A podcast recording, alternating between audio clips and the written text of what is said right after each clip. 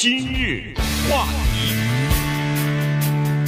欢迎收听由中讯和高宁为你主持的今日话题。这个世界上果然是很不安全哈，或者说不不并不平静。非洲的国家苏丹啊，在星期六的时候呢，要爆发了内战。两个军头之间呢，因为争权夺利的关系，所以呃，双方都掌控了呃。国内的比较主要的一方面是政府军，另外一方面呢是准军事组织啊，一个快速反应部队。呃，两个军头呢就发生了激烈的这个战斗，呃，扩展到除了呃这个首都之外呢，其实在全国各地都已经爆发了战斗，所以变成了一个全面性的内战。所以今天我们就把这个为什么会发生内战，以及苏丹这个国家，呃，它的这个重要性，以及这个国家的 最近这几十年的历史啊，跟大家稍微来讲一下。因为没有这个事件的话，可能人们也不太会关心到。呃，非洲的这个国家，而且呢，这个国家呢，头绪还稍微有点乱哈，因为这个里面呢有复杂的宗教的原因、政治的原因、经济的原因，而且呢，这两个将军的名字谁也不会念。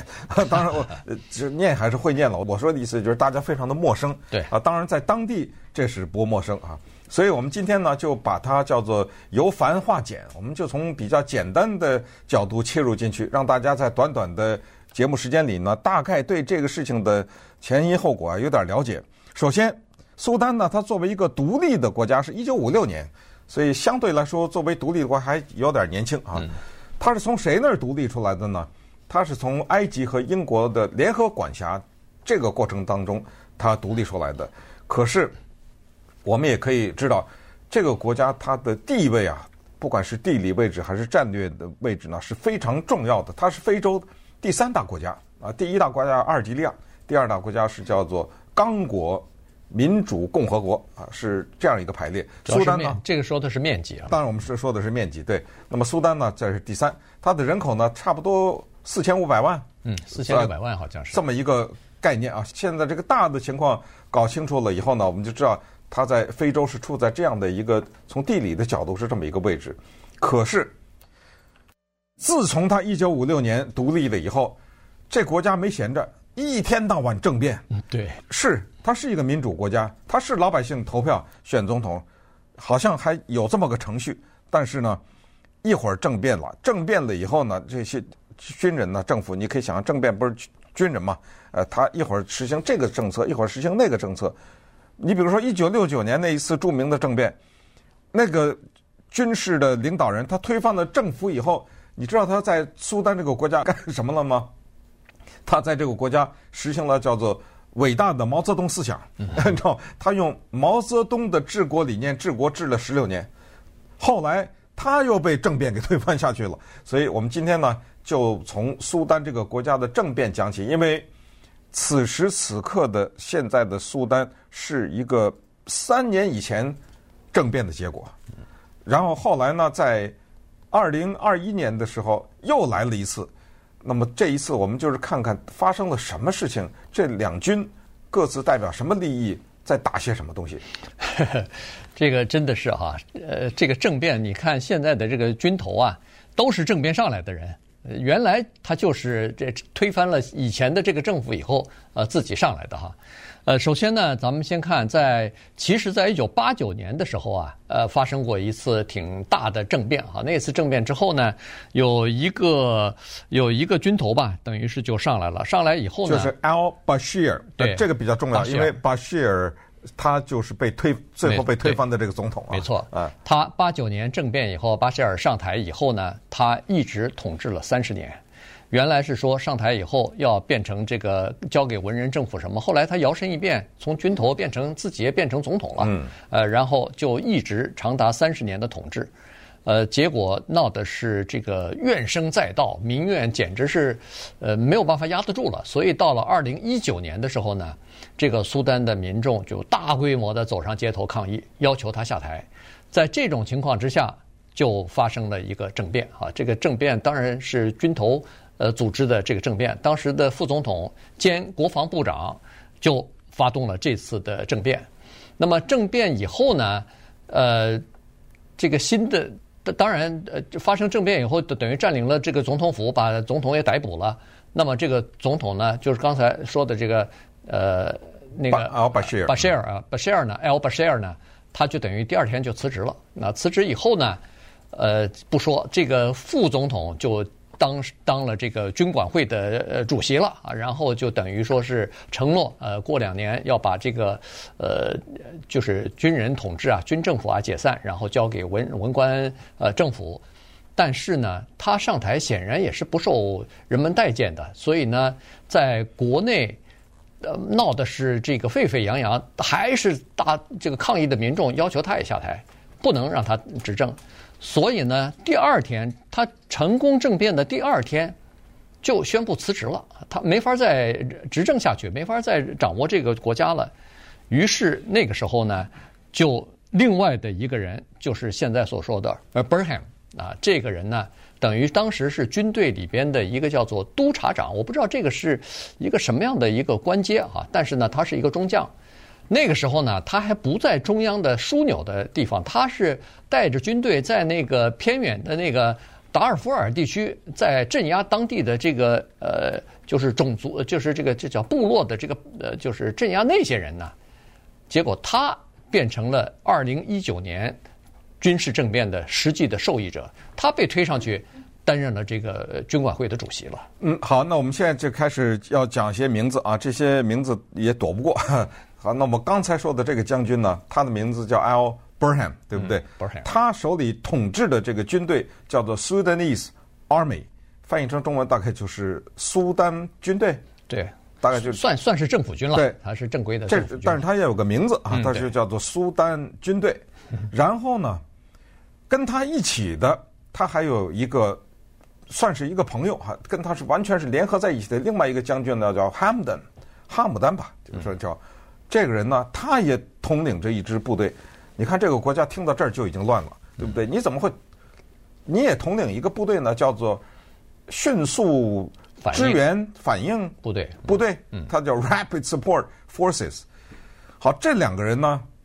特别像让我想到《三国演义》，叫做有一个著名的一幕叫做李郭交兵啊，就反映在这儿了。呃，都是跟着一开始都是一起的，跟着董卓，一个叫李傕，一个叫郭汜。呃，这两个人。本来是联合在一起的，但是后来进入到长安以后，那么开始就各自心怀鬼胎。你想想，这个两个将军，咱们现在说的是苏丹啊，各有自己的军队，而且刚才说的那个，咱们就开玩笑说在野军的这军队吧，嗯、对，七万人呐、啊，对不对？也是一个相当庞大的这么一个军事。我，我看另外一份报道说是十万人、嗯、哦，对啊，七到十万吧，对不对？嗯、所以，我能服你吗？来。咱们一开始为了夺取政权，他们两个是联合起来，在二零二一年的时候，把那个联合的政府给推翻了。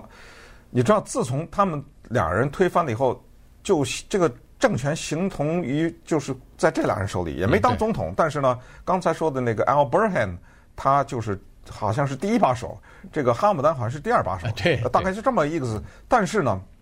因为他们是阿拉伯联盟的国家啊，他们也受到各种各样方面的压力，包括美国的压力。就是说，行了，你们现在把之前那个不受欢迎的总统巴希尔给赶走了，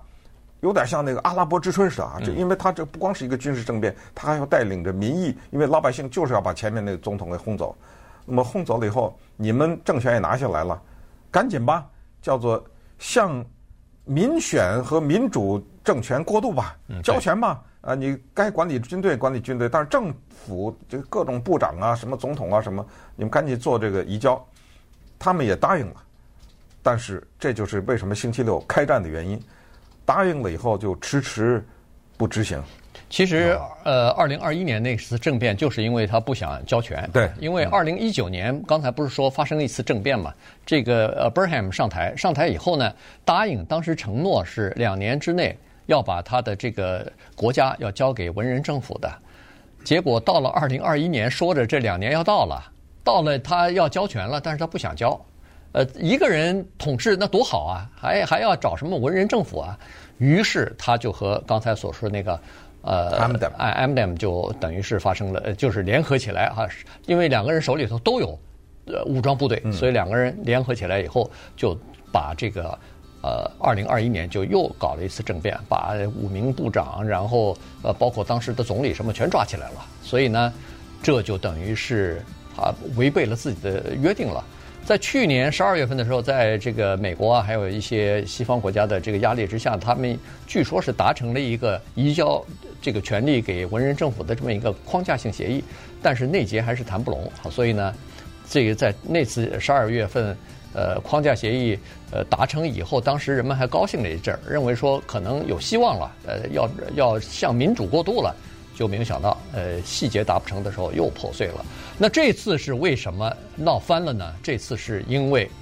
你想想看，这个叫睡塔旁边哪容岂容他人这个打鼾啊，对不对？我有政府军，这个老大，呃，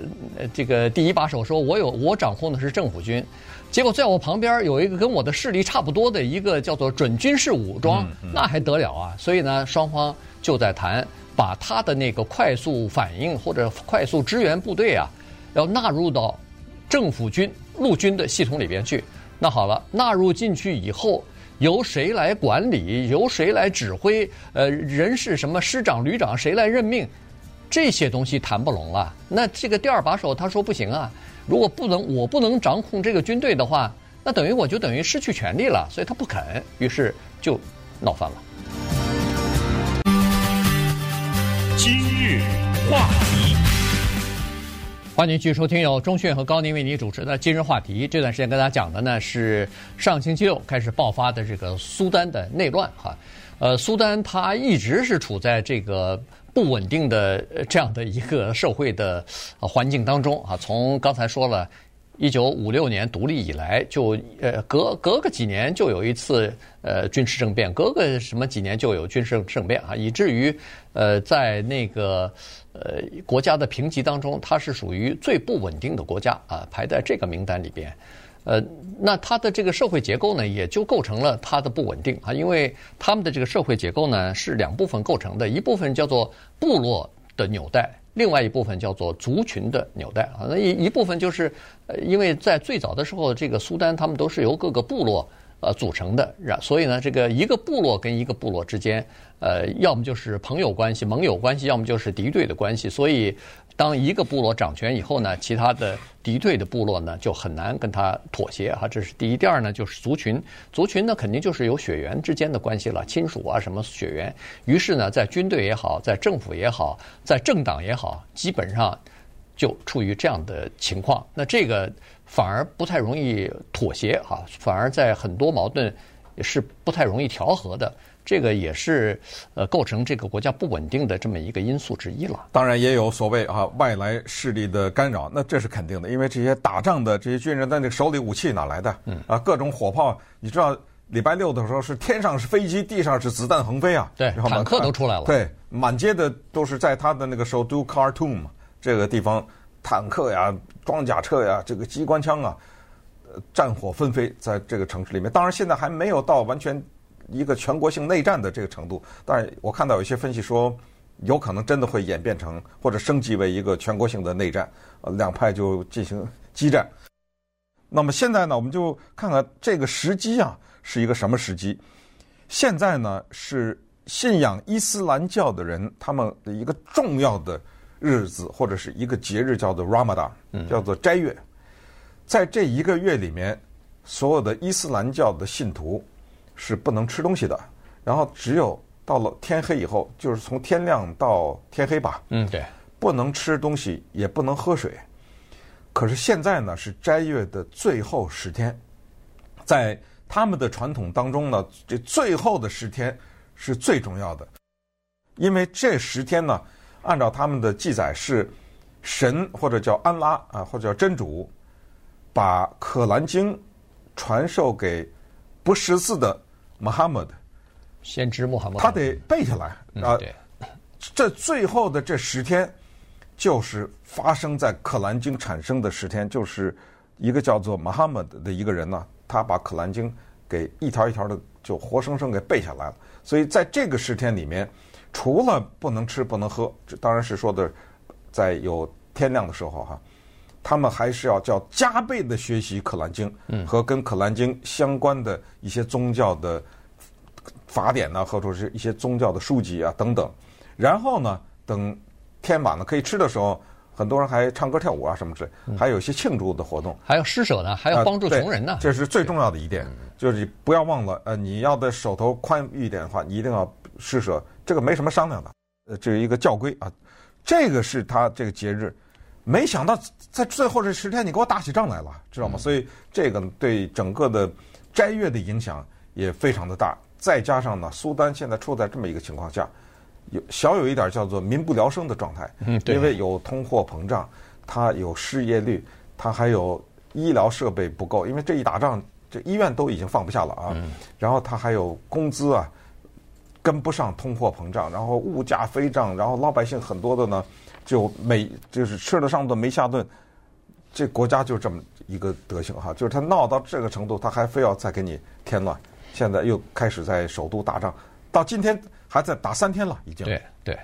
呃，现在也不知道谁掌控了这个这个国家了哈。全乱了。估计可能对，估计可能谁还没有，也没有一个真正的完全掌控的。一会儿说总统府他占领了，一会儿说不对，我占领了。所以什么总统府啊、电视台呀、广播电台、机场啊，都是啊。这个一会儿传出枪声来了，一会儿说，反正这都是各派武装。呃，想要抢占的地方嘛，啊，这个是比较关键的地方。呃，刚才说了，在这个国内四千五百万、四千六百万的人当中，据说现在贫困的情况非常的糟糕，说是有一千五百万人处于叫做严重的粮食不足的情况之下。呃，多年的干旱加上通货膨胀，加上经济的萎缩和不景气，所以整个这个国家也是，呃，叫做民不聊生啊，非常惨。二零一一年的时候，苏丹在那个，呃，就是经过了多年的暴动哈、抗议之后，呃，南北苏丹又分了，呃，这个南苏丹也成立了一个呃闹了独立了哈，然后成立了一个共和国，等于是从这个苏丹里边硬生生的就划出去了，变成一个南苏丹了，所以整个的这个苏丹的这个情况是非常糟糕的。那么在这种情况之下，又有两个呃军头在自己为了争权夺利，又把这个等于是把民众的利益、把国家的利益根本不当回事儿了，就开始自己就开始打起来了。嗯，我们看一下，就是这些军阀也好啊，他们头上戴的头衔是所谓将军也好呢，他们要想扩充自己的势力，刚才说是七万人的、十万人的这种部队，这几乎就等于是说军队是掌握在私人手里嘛。嗯，那他就得发军饷啊，他就得有钱呐。啊，啊所以我们可以看一看，现在就是这个叫做快速供应反应军队啊，他的那个哈姆丹呐，这个人哈哈姆丹呢，他以前是一个靠卖骆驼为生的一个人，那这个呢，并不会是赚什么大钱，但是他由于长期的买卖骆驼呢，他大概对经商呢还是有点概念的。这个人呢，他很聪明啊，慢慢的呢，他开始看到了一些商机。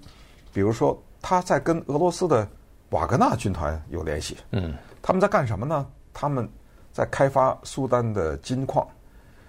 当一个卖骆驼的人手插到金矿的时候，那就有点点石成金的意思了。他就发了。从此以后呢，他又开始进入到房地产。他连盖房子这一个行业，他也都开始发展起来。然后。就叫做多元性的发展。他还有一个生意是干什么？就出租那个豪华礼车的。嗯，呃，凡是你家里有钱的，或者外国来了什么有名的人，要坐那种加长的礼车，我们说的 limousine，哎，这个他要开这种公司。你想想，他手里有个